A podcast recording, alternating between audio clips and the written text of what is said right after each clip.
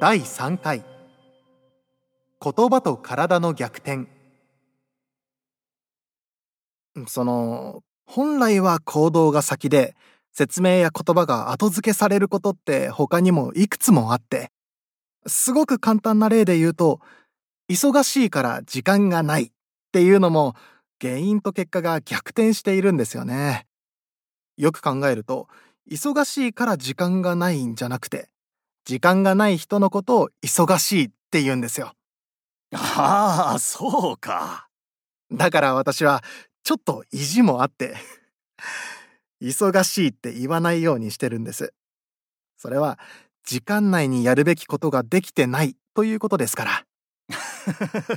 なるほど。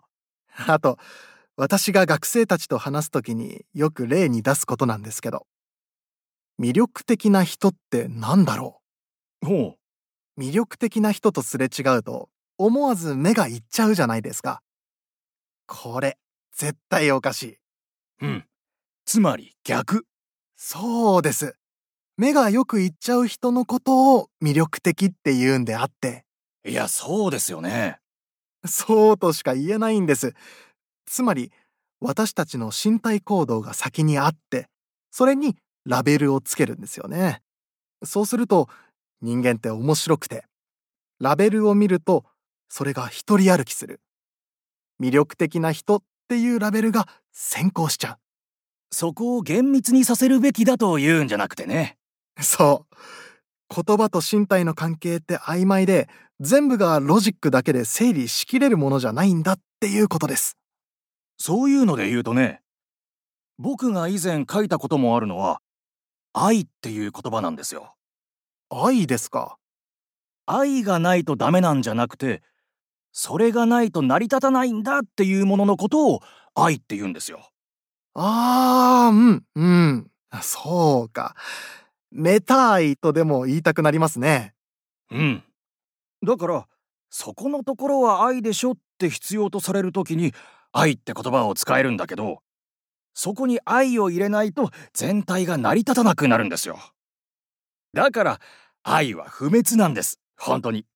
そうです、そうです。滅びるってこと自体定義に反するわけですね。そうです。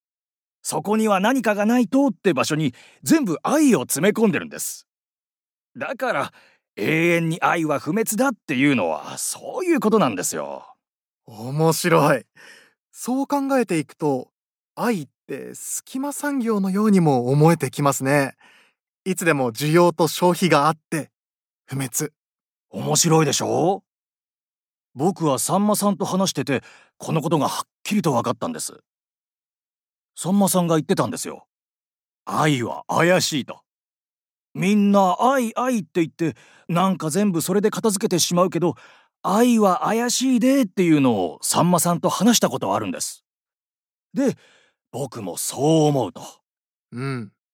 でその後も考えてたら結論はそうか愛っていう言葉は何かをパッキングする時隙間が空いちゃう場所に詰めるものなんだって思い当たったんです。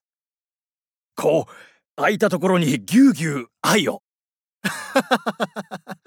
干渉剤ですね。もう一つ同じタイプでさんまさんの名言があってね。男は都合のええ女が好きなんやっていうのそれもすごいこれもすごい話でね都合のいい女の人が嫌いな男は絶対いないですね。というか、これもさっきのラベル付けと同じで、そもそも都合のいい女の人っていうのは自分の好きな女の人のことを指すわけで。そうなんです。自分が思ったようになってくれるんだから。つまり、俺を嫌いっていう女が好きだっていうような人も含めて、それを全部都合って言うんですから。そうそう。その都合のところに愛って言葉をはめても何にもおかしくないからね。確かに。愛というラベルの器を感じますね。こんなに簡単な話をどうして今の人類はごまかしてきたんだろう。わかんないことを説明するのに何かが必要な場所に神を入れてきたのと同じ構造なんですよね。だから神は愛なりなんですよ。ああ、なるほど。そりゃあ見事ですよ。